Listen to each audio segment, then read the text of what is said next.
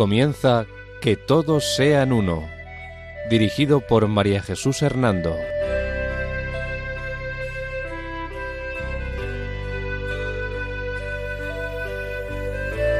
Buenas tardes, queridos oyentes de Radio María. En este Día del Señor, bajo la protección de María, volvemos a estar con ustedes en este programa titulado Que todos sean uno.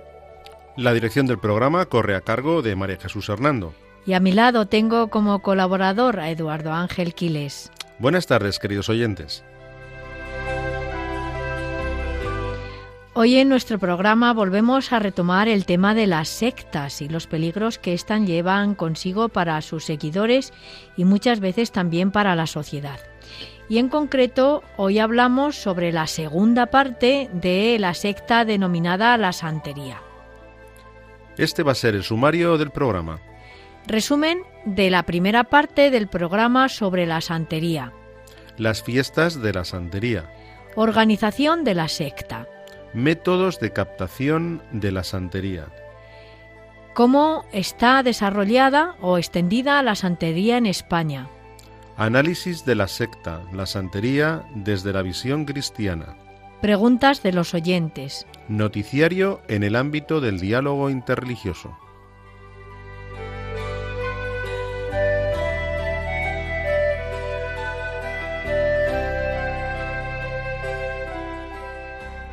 Resumen del primer programa sobre la secta de la santería.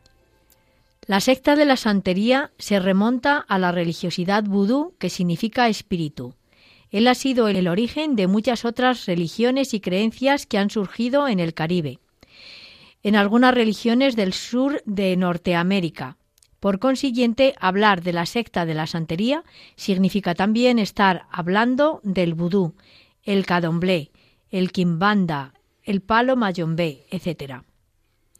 Esta secta tiene sus orígenes en las riberas del río Níger.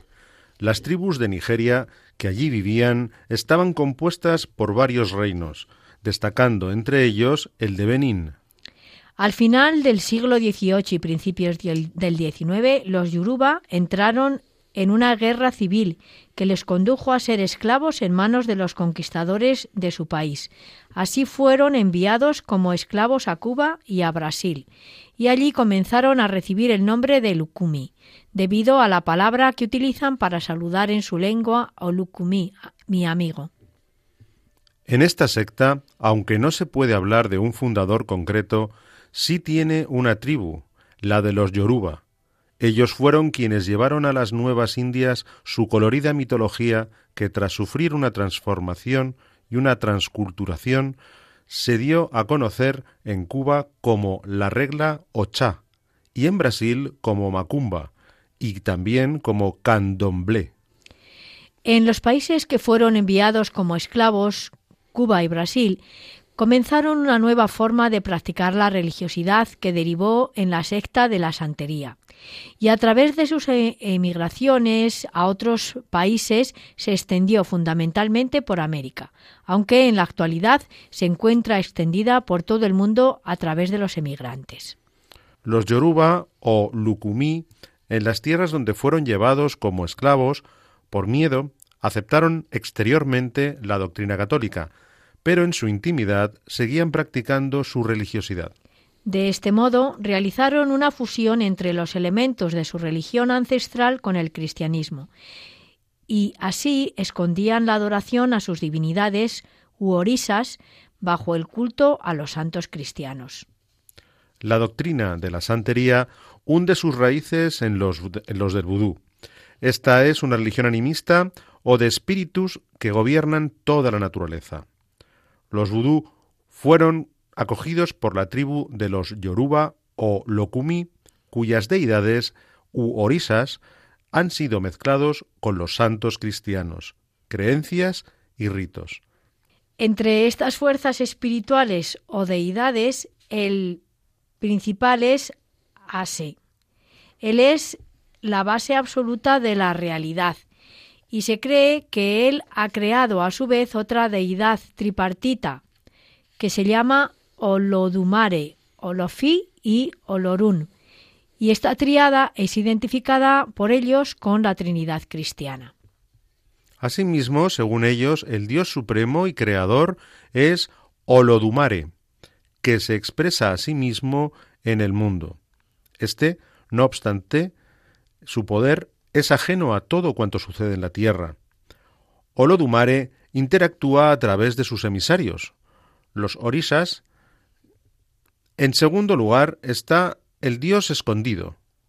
Su nombre es Olofi, creador de los orisas, y es identificado con Jesucristo. Y en tercer lugar está Olorún, identificado con el Espíritu Santo. Este panteón de dioses de la santería está subordinado al Dios Padre o Supremo, así como al mundo de los antepasados o ancestros con características mágicas y divinas y en conexión con toda la variedad de curanderos, adivinos, mediums, sacerdotes, hechiceros y brujos. La secta de la santería al igual que manipula la identidad del Dios cristiano mezclándola con las creencias que ellos tienen en sus dioses o fuerzas espirituales, lo hacen también con las identidades de los santos cristianos.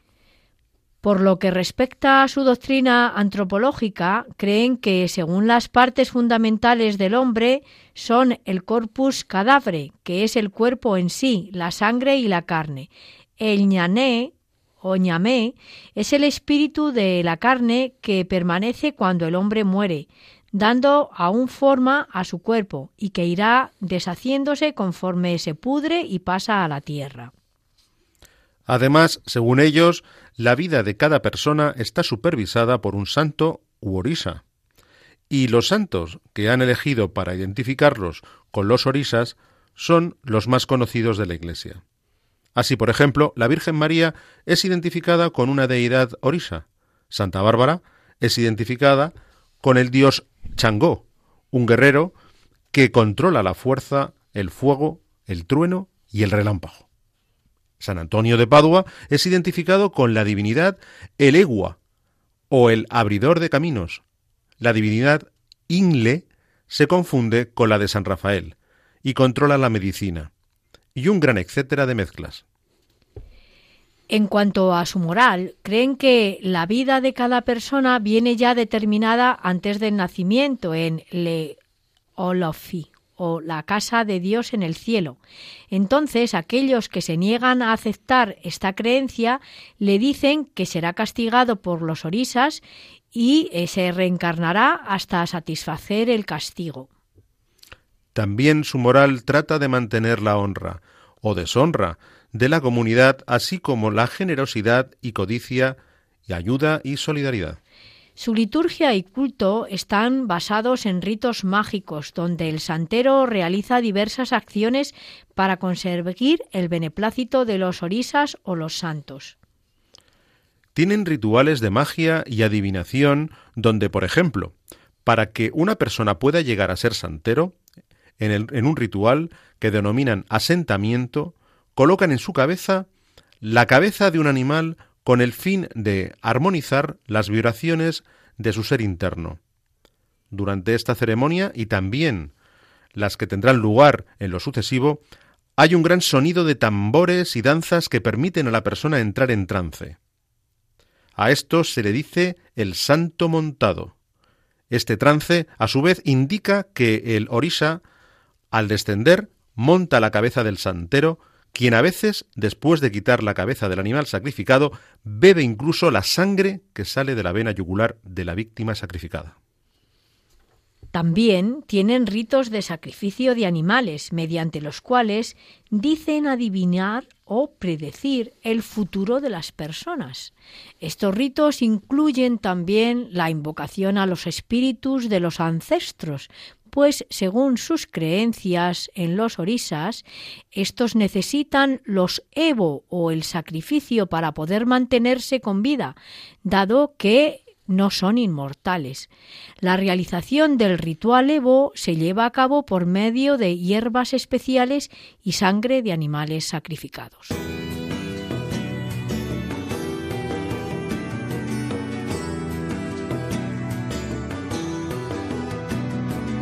Cosa empezó en Galilea.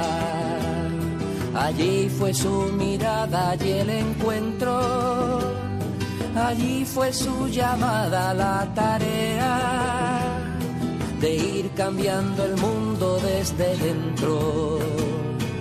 No temáis, miedo no tengáis, que nada os espante.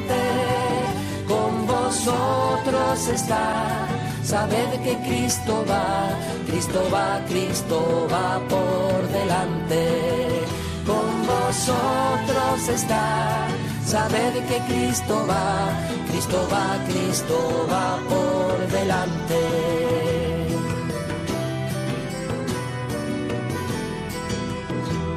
No busquéis entre los muertos al que vive, poneos en camino a Galilea.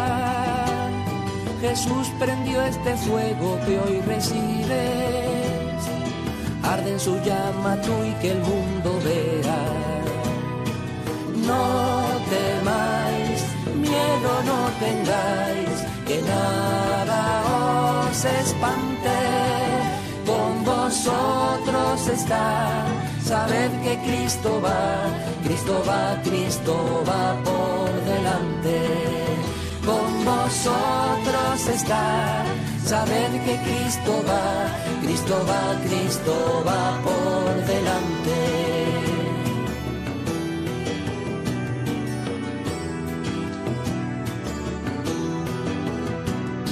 La cosa empezó en Galilea, es principio, memoria y horizonte. La barca surca aún por la marea, echando al mar las redes en su nombre. No temáis, miedo no tengáis, que nada os espante con vosotros está. Sabed que Cristo va, Cristo va, Cristo va por delante.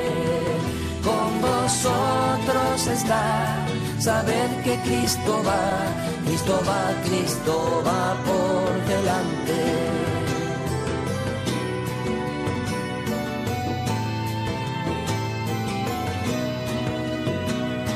volved aquel amor del primer día, semilla que él plantó por cada aldea, llevada al fin del mundo todavía, la cosa que empezó en...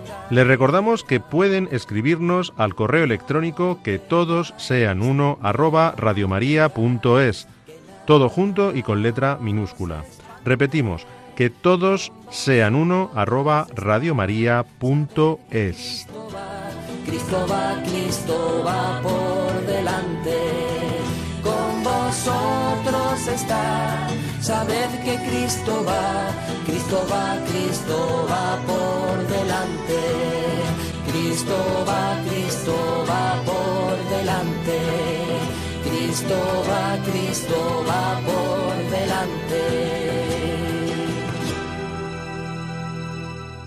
En la segunda parte de este programa sobre la secta de la santería que hemos dicho que vamos a realizar hoy, las fuentes en las que vamos a basarnos son las de los autores Wade Davis, Donald Moore y José Luis Vázquez Boró.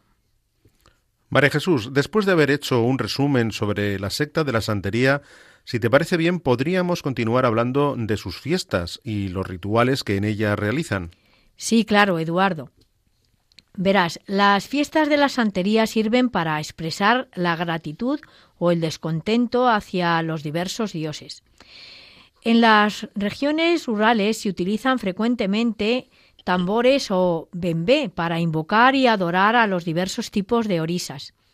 De este modo se da una gran variedad de ritmos, cantos y danzas que se realizan en las ceremonias de iniciación. En la fiesta onomástica de un dios o en el aniversario del dios y en el aniversario del día de la iniciación se realizan todos estos rituales de música y tambores. Las características de estas danzas son eh, las que te voy a enumerar ahora. Son dos, las independientes y las colectivas. Las independientes son aquellas donde los bailarines, agrupados frente a los tambores, bailan de manera introvertida y sin relación entre ellos. Y las colectivas son aquellas donde, bailando en círculo y desplazándose en el sentido contrario a las manecillas del reloj, realizan su danza. Asimismo, en estas danzas los protagonistas son los músicos y el cantante solista, que a su vez tiene un coro que le acompaña. Durante la danza, los bailarines se desplazan con relación a los tambores, según sus niveles en la jerarquía de la santería. Los movimientos más importantes de los bailarines son los realizados con la ondulación de la espalda que se transmite a los brazos y hasta los dedos se da una aparente monotonía de pasos, pero esta monotonía esconde una verdadera riqueza de movimientos. Al ritmo de la danza se hacen también ofrendas de velas, frutas, dulces y diferentes artículos y acciones con el fin de que sean bien acogidos por los dioses. María Jesús, supongo que esta secta, al igual que otras que hemos ido viendo, también estará muy bien organizada o jerarquizada. Sí, Eduardo. También en la secta de la santería existen once categorías que van desde el no creyente hasta el que se ha convertido en un miembro con un elevado grado de conocimiento y protección. La autoridad máxima la tiene el Babalao o Supremo Adivino. Se le considera el hijo de Orula y se le representa bajo la figura de San Francisco de Asís. En la lengua yoruba, Babalao significa padre del saber o de la adivinación. Esta palabra está formada por Baba, padre, y Ao, adivinación. Se le considera el depositario de los conocimientos encerrados en el libro sagrado. Para poder ser admitido a esa orden superior, se debe seguir un proceso largo y costoso hasta que logre conocer unas 4.096 historias de su tradición.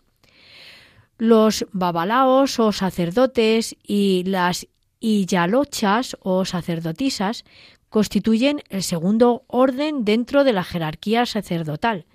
Su misión es la de rendir culto a su ángel de la guarda, dirigir los ritos, servir de curanderos o consejeros en los problemas de salud y dificultades en las relaciones personales, y también adivinar el futuro de las personas a través de los oráculos de la nuez o el caracol. Estos sacerdotes o bocor practican la magia negra. El bocor usa la serpiente marina y tiene capacidad para crear talismanes, es decir, protectores que por lo tanto eh, mm, son también como magia blanca contra la magia negra o amuletos que atraen la buena suerte y por lo tanto magia, magia blanca simplemente. Se cree también que por medio de esta magia negra el sacerdote puede volver a la vida a los muertos. También en esta jerarquía de la secta está el zombi, figura legendaria habitualmente ligada al vudú, que se identifica con un muerto viviente que ha vuelto a la vida por medio de ritos mágicos. ¿Y tienen también unos métodos de captación determinados? Así es. Los métodos de captación de la secta de la santería consisten en suscitar en las personas el deseo de conocer su futuro a través de los ritos de adivinación. Tratan de hacer creer a la persona que tienen un problema o enfermedad que está poseída por un espíritu maligno y que por lo tanto debe ser desechado por el santero. Y esto es la forma de, de que venga a la secta para que curen su mal y adivinen qué es lo que le pasa. María Jesús, cuando nos hablas del origen de esta secta, nos decías que esta secta se extendió por varios países debido a las migraciones de los Yoruba que terminaron como esclavos en América. Sabiendo esto, te pregunto, ¿la secta de la santería se encuentra también en España? Sí, sí, Eduardo. También se encuentra en España. debido precisamente, y como bien nos ha recordado, a los emigrantes provenientes de países africanos, africanos perdón, y el centro de suramericanos que ha traído sus creencias a nuestro país y a otros lugares de Europa. De hecho, en España son conocidos algunos santeros o maestros que para atender a sus fieles y captar nuevos adeptos ofrecen ayuda de cualquier tipo. Ayuda que va desde lograr una separación matrimonial o emparejamiento hasta la ayuda para conseguir trabajo, dinero, negocios, suerte, protección de casa o personas, mal de ojo, limpieza de personas o casas o negocios, exámenes, curar cualquier enfermedad, la impotencia sexual y un largo etcétera. Se anuncian como vivientes o astrólogos y entre los más conocidos están el profesor Mami, el profesor Fofana, el profesor Contama, el profesor Bachir, el profesor Alpaba, Calamba y Salim, y también el maestro Kabá, el maestro Hamidi o Hamudu o también el Sijigo Fati. Gracias, María Jesús. Me estoy dando cuenta que en España hay presentes más sectas de las que yo imaginaba.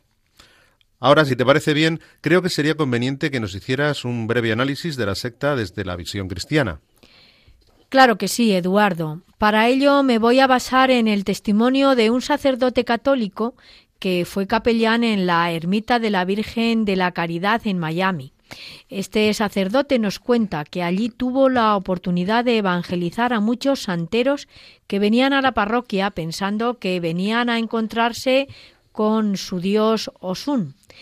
Estas personas generalmente no habían oído hablar de Jesucristo como Salvador, ni de la necesidad de conversión. Además, nos dice este sacerdote, al no tener conocimiento de la revelación cristiana, no veían conflicto entre ser católicos y santeros.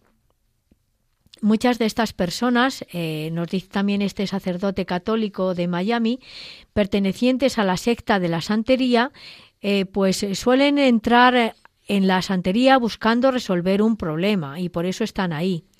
Por ejemplo, resolver una enfermedad, la infidelidad de un esposo o esposa y también problemas económicos u otras muchas otras cosas que se dan dentro de la vida de la persona.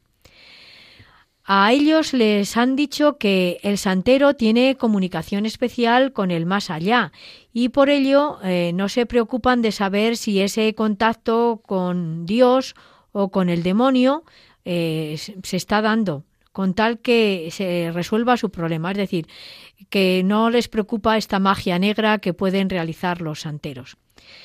Pero verás, Eduardo, además del testimonio de este sacerdote, quiero también presentarte algunas de las palabras de la carta pastoral del obispo cubano Monseñor Eduardo Boza en relación con la santería.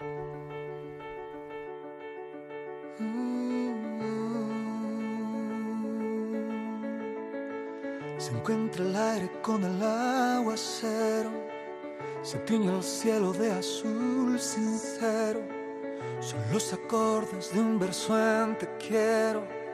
Es un poema el que vives por dentro. Es como lluvia que alimenta el río, como la fuerza que sostiene el brillo.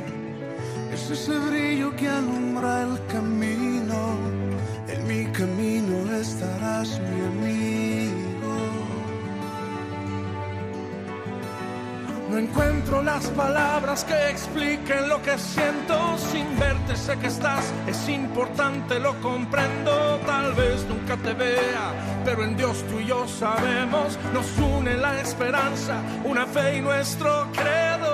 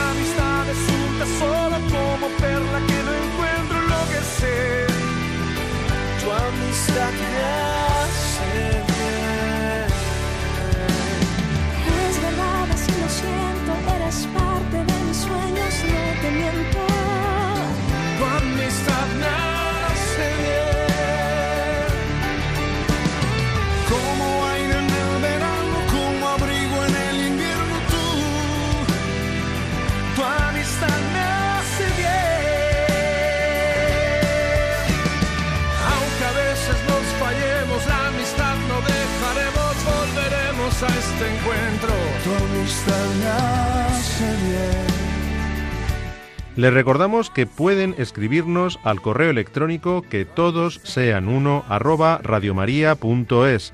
todo junto y con letra minúscula. Repetimos, que todos sean uno arroba.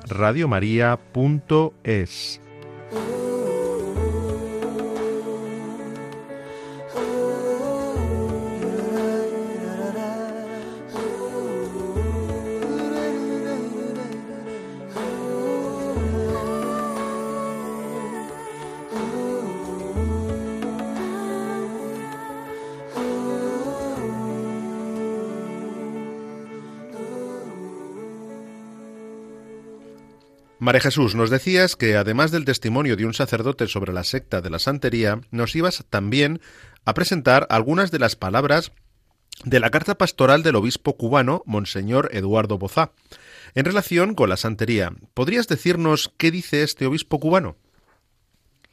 Pues Monseñor Eduardo Boza le recuerda al pueblo cubano que se está produciendo un fenómeno que les debe preocupar profundamente a todos los que quieren una Cuba verdaderamente cristiana.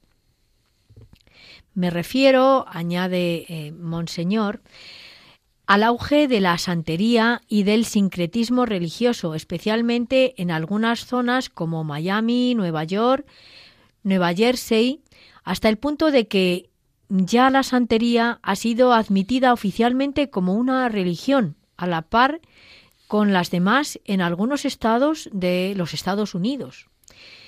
Quizás, insiste Monseñor Eduardo, en el fondo de todo esto subyace un ansia de lo sobrenatural, como contrapeso al vacío espiritual de una sociedad secularizada y tecnificada, unido a una deficiente atención religiosa por las diversidades de idioma y de costumbres. Pero el cristianismo no se puede confundir con la secta de la santería, nos dice Monseñor Eduardo, por diferentes razones fundamentales, ¿no? Estas diferentes razones son, en primer lugar, que el cristianismo es monoteísta y cree en un solo Dios. El Dios cristiano es el Dios de la Biblia, uno en naturaleza y trino en personas, creador y señor de todas las cosas. La santería, en cambio, es politeísta, cree en muchos dioses cuyos nombres ha dado a las imágenes de la Virgen María y de los santos cristianos.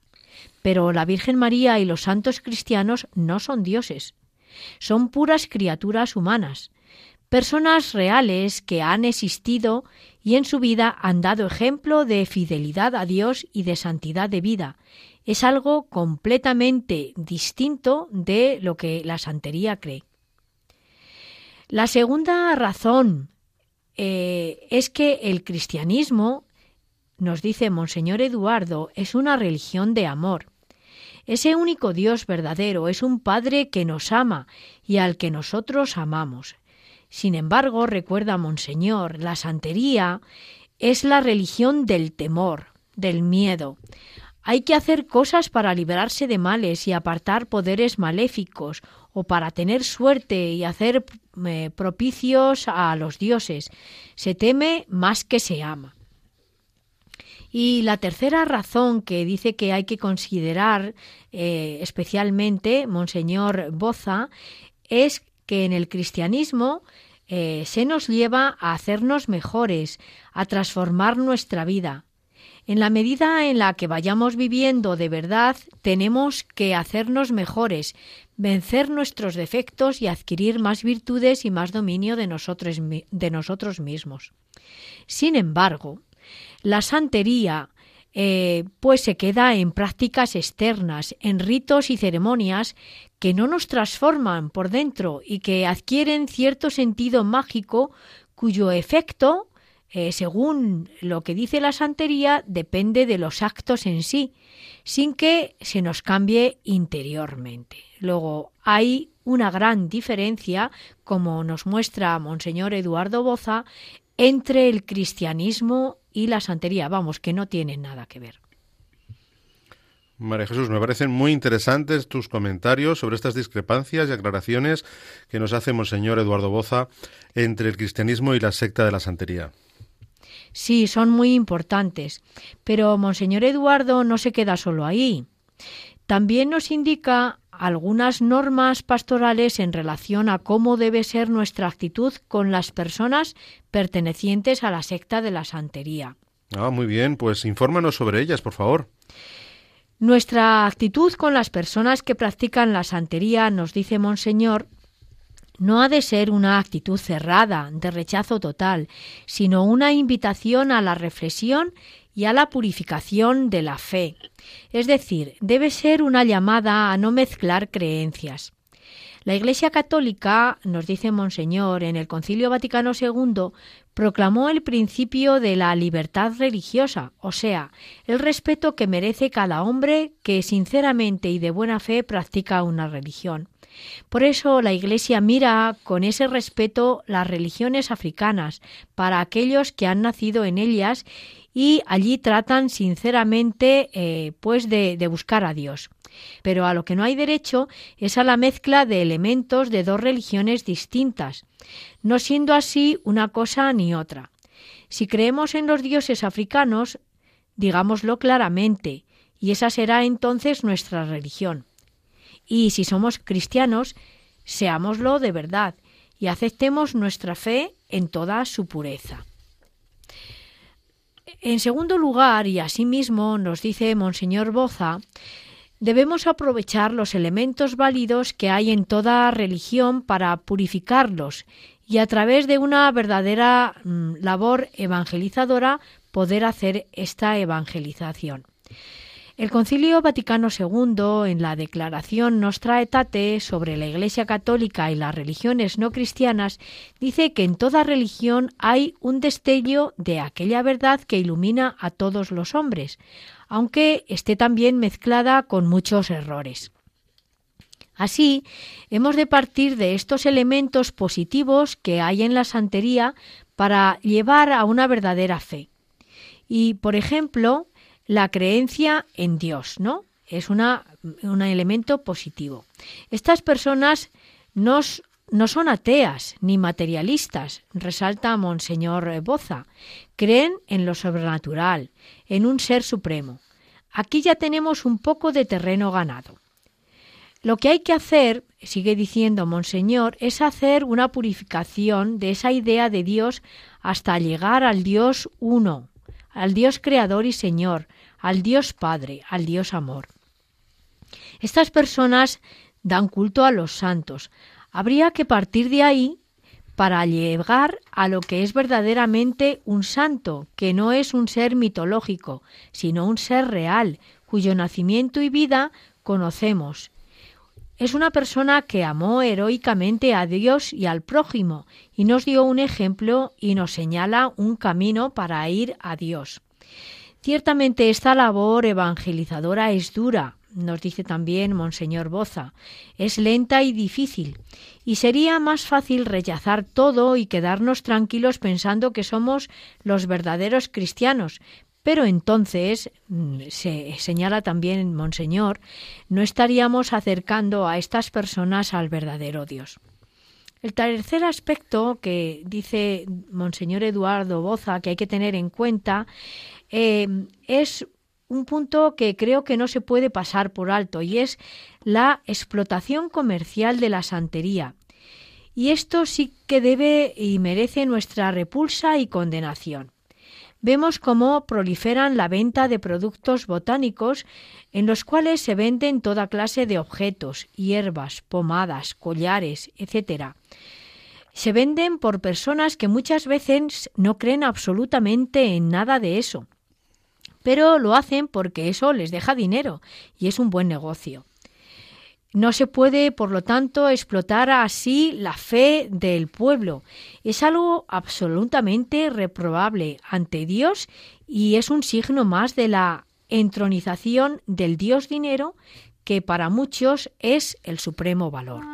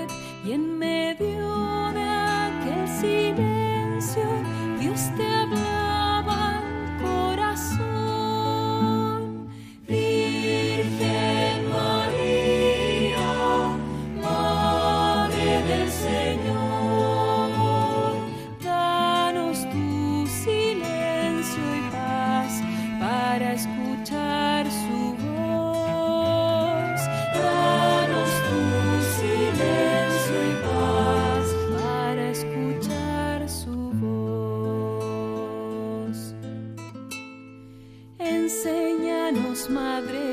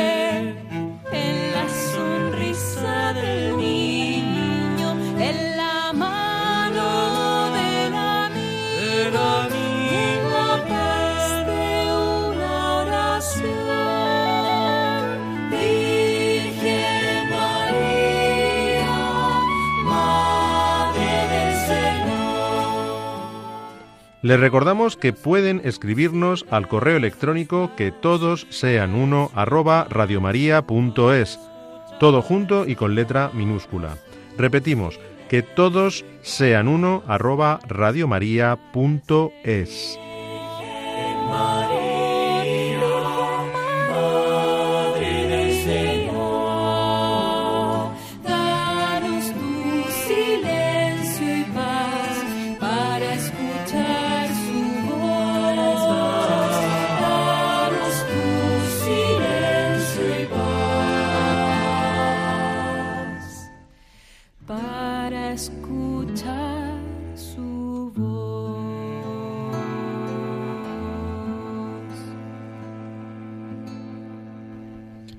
ahora, después de haber escuchado esta canción, vamos a responder a algunas de las preguntas que nos han enviado los oyentes a nuestro programa Que todos sean uno.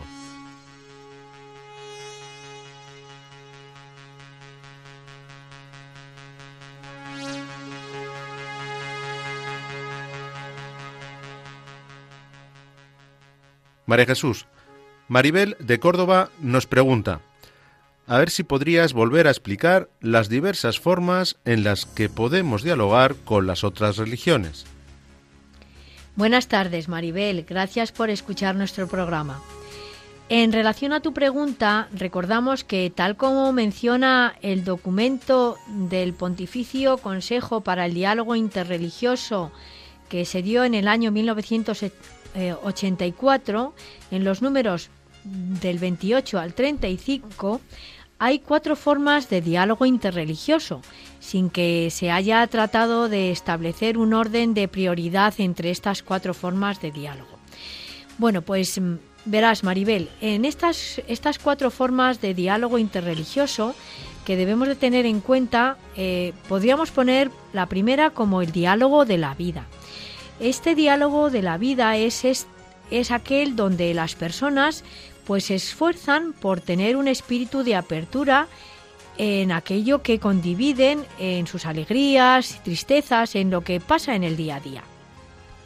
También está lo que se llama eh, el diálogo de las obras, donde los cristianos y no cristianos colaboran en vistas a un desarrollo integral y a la liberación de la gente. Entre estas obras cabe destacar la educación para la paz y el respeto del medio ambiente, también la solidaridad con el mundo del sufrimiento y la promoción de la justicia social y del desarrollo integral de los pueblos. Otra tercera forma de diálogo es el de los intercambios teológicos, donde los expertos de las diversas religiones tratan de profundizar en la comprensión de sus respectivas heredades religiosas y de apreciar los valores espirituales que hay en unas y otras espiritualidades.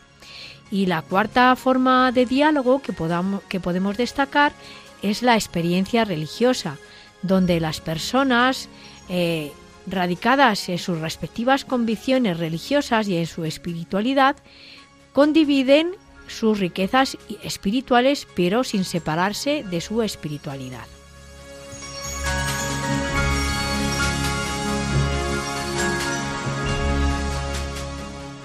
María Jesús, algunos oyentes desean saber algunas curiosidades sobre el hinduismo.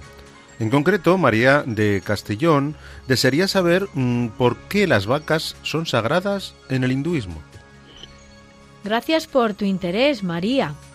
Verás, las vacas eh, son consideradas animales sagrados en el hinduismo porque, eh, según ellos, simbolizan la vida, la fecundidad y la maternidad, así como la fuente de alimento, y por eso no se las puede matar, se las considera sagradas. Otro oyente, Juan de Alicante, nos pregunta acerca del sánscrito y los sadhus. Buenas tardes, Juan. Trato de responder brevemente a tus preguntas. Respecto del sánscrito, decirte que es la lengua más antigua de la India y también de las lenguas indoeuropeas. Es la tercera lengua conocida después del hitita y del griego miceno, micénico. Todos los textos sagrados del hinduismo están escritos en esta lengua. El primero fue el Rigveda, escrito hacia el año 1500 a.C. Aprovecho también para decirte que los hindúes, además de poseer uno de los idiomas más antiguos, son también los inventores del ajedrez, la trigometría y el álgebra. Juan, en relación a los sadhus, decirte que estos son monjes nómadas del hinduismo que llevan encima lo poco que tienen y viajan buscando la iluminación para poder dejar de reencarnarse y, y unirse al dios Brahman.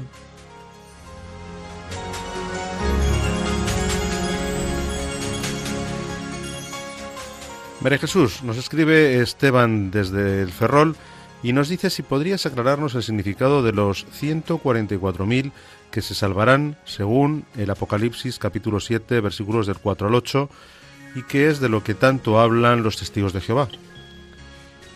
Gracias por tu pregunta, Esteban. En relación a ella, decirte que los 144.000 eh, que menciona el Apocalipsis son una cifra simbólica que se saca sumando las letras de la frase hebrea todos los hijos de Israel, con sus correspondientes valores numéricos. La pregunta de cuántos se irán a salvar o cuántos estaremos en la lista ha sido una pregunta que siempre eh, nos hemos hecho y también los apóstoles en su momento pues eh, le hicieron a Jesús. Le dijeron, Señor, ¿son pocos los que se van a salvar? Y así lo encontramos en el Evangelio de Lucas capítulo 13 versículos del 22 al 23. Por supuesto que Jesús se negó a dar datos para plantear la salvación de la humanidad. San Juan en el Apocalipsis, para enseñarnos que nosotros somos el nuevo pueblo de Israel, liberado por Cristo de la esclavitud del pecado, lo dice con el número simbólico de 144.000, que resulta de multiplicar 12 por 12 y por 1000. Es decir, el número 12 es la cifra de los elegidos, 12 tribus, 12 apóstoles. Al decir que se van a salvar 144.000 elegidos, serán entonces 12 los elegidos del Antiguo Testamento por 12 los elegidos del Nuevo Testamento en una gran cantidad, es decir, por mil. Bien, pues multiplicando nos damos cuenta que salen 144.000 señalados y es lo que dice este texto del Apocalipsis. Pero simplemente lo que quiere decir es que son muchísimos los que se van a salvar. Es un número simbólico. Además, para que no nos quede la menor duda, Juan agrega en su lenguaje simbólico, luego miré y había una muchedumbre inmensa que nadie podía contar, de toda nación, raza, pueblo y lengua, de pie delante del trono y del Cordero, vestidos con vestiduras blancas y con palmas en sus manos. Esto lo encontramos en el libro del Apocalipsis capítulo 7 versículo 9. Es decir, no son solo esos 144.000, sino que forman un pueblo incalculable, imposible de contar, o de encerrar en una cifra y proveniente de todas las partes del mundo.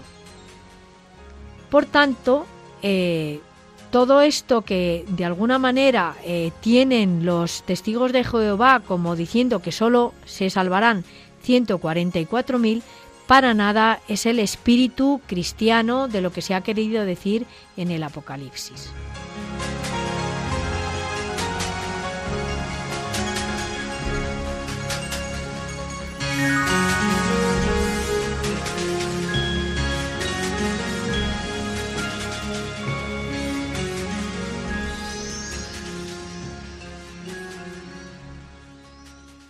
Y ahora, después de haber respondido a estas preguntas, vamos a dedicar unos momentos a hablar sobre las noticias de acontecimientos recientes en el ámbito interreligioso.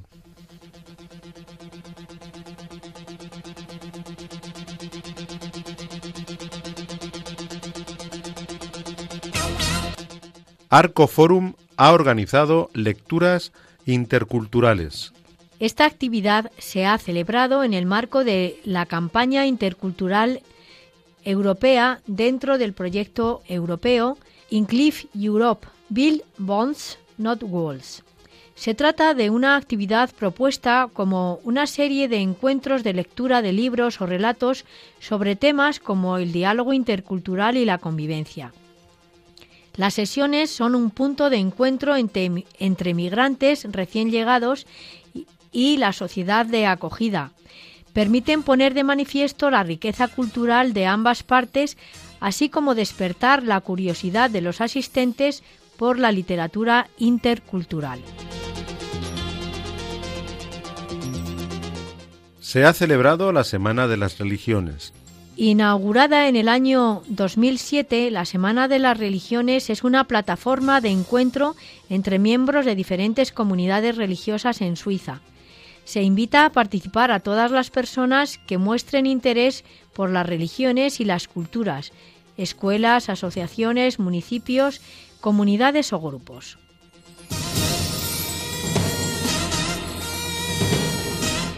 Los budistas celebran la fiesta de Gautama convertido en Buda. Esta es una fiesta mahayana celebrada eh, que celebra eh, al Buda o iluminado que recibió esta iluminación e intuyó el camino de las cuatro nobles verdades que después como propuso como doctrina para sus seguidores.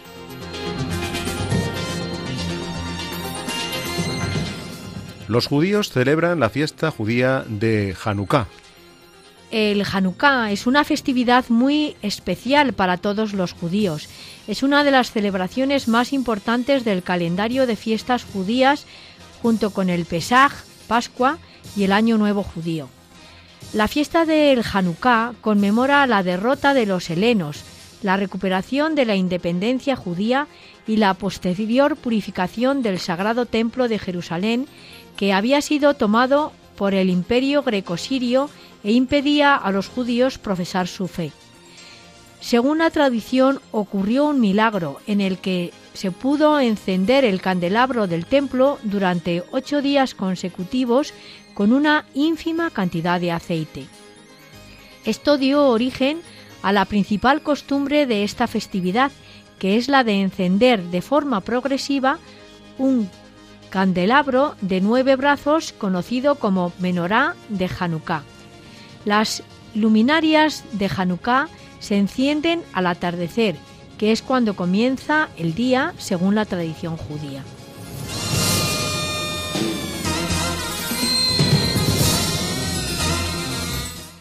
Los hindúes celebran la fiesta hindú Datatreya Jayanti. Esta fiesta religiosa conmemora a la divinidad Datatreya, una encarnación de la Trimurti o de los tres dioses Brahma, Vishnu y Shiva. Generalmente a Datatreya se le presenta con tres cabezas que simbolizan a estos tres dioses.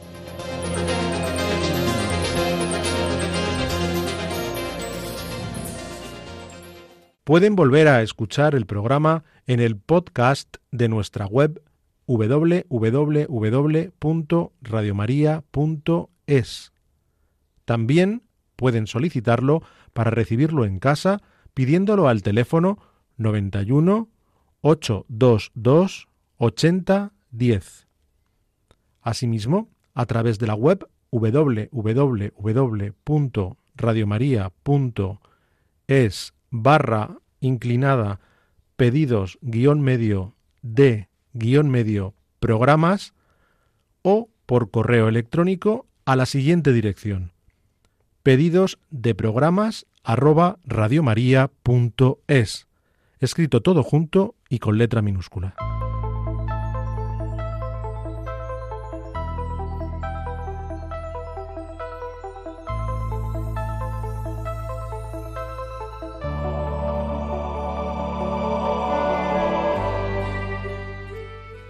Bien, queridos oyentes, pues después de escuchar estas noticias, nos despedimos de ustedes.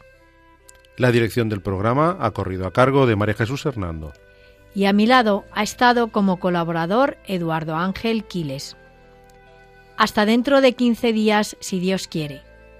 Que María nos guíe en nuestro caminar y en la búsqueda del diálogo ecuménico e interreligioso. Buenas tardes y gracias por escucharnos. Han escuchado Que todos sean uno, un programa dirigido por María Jesús Hernando.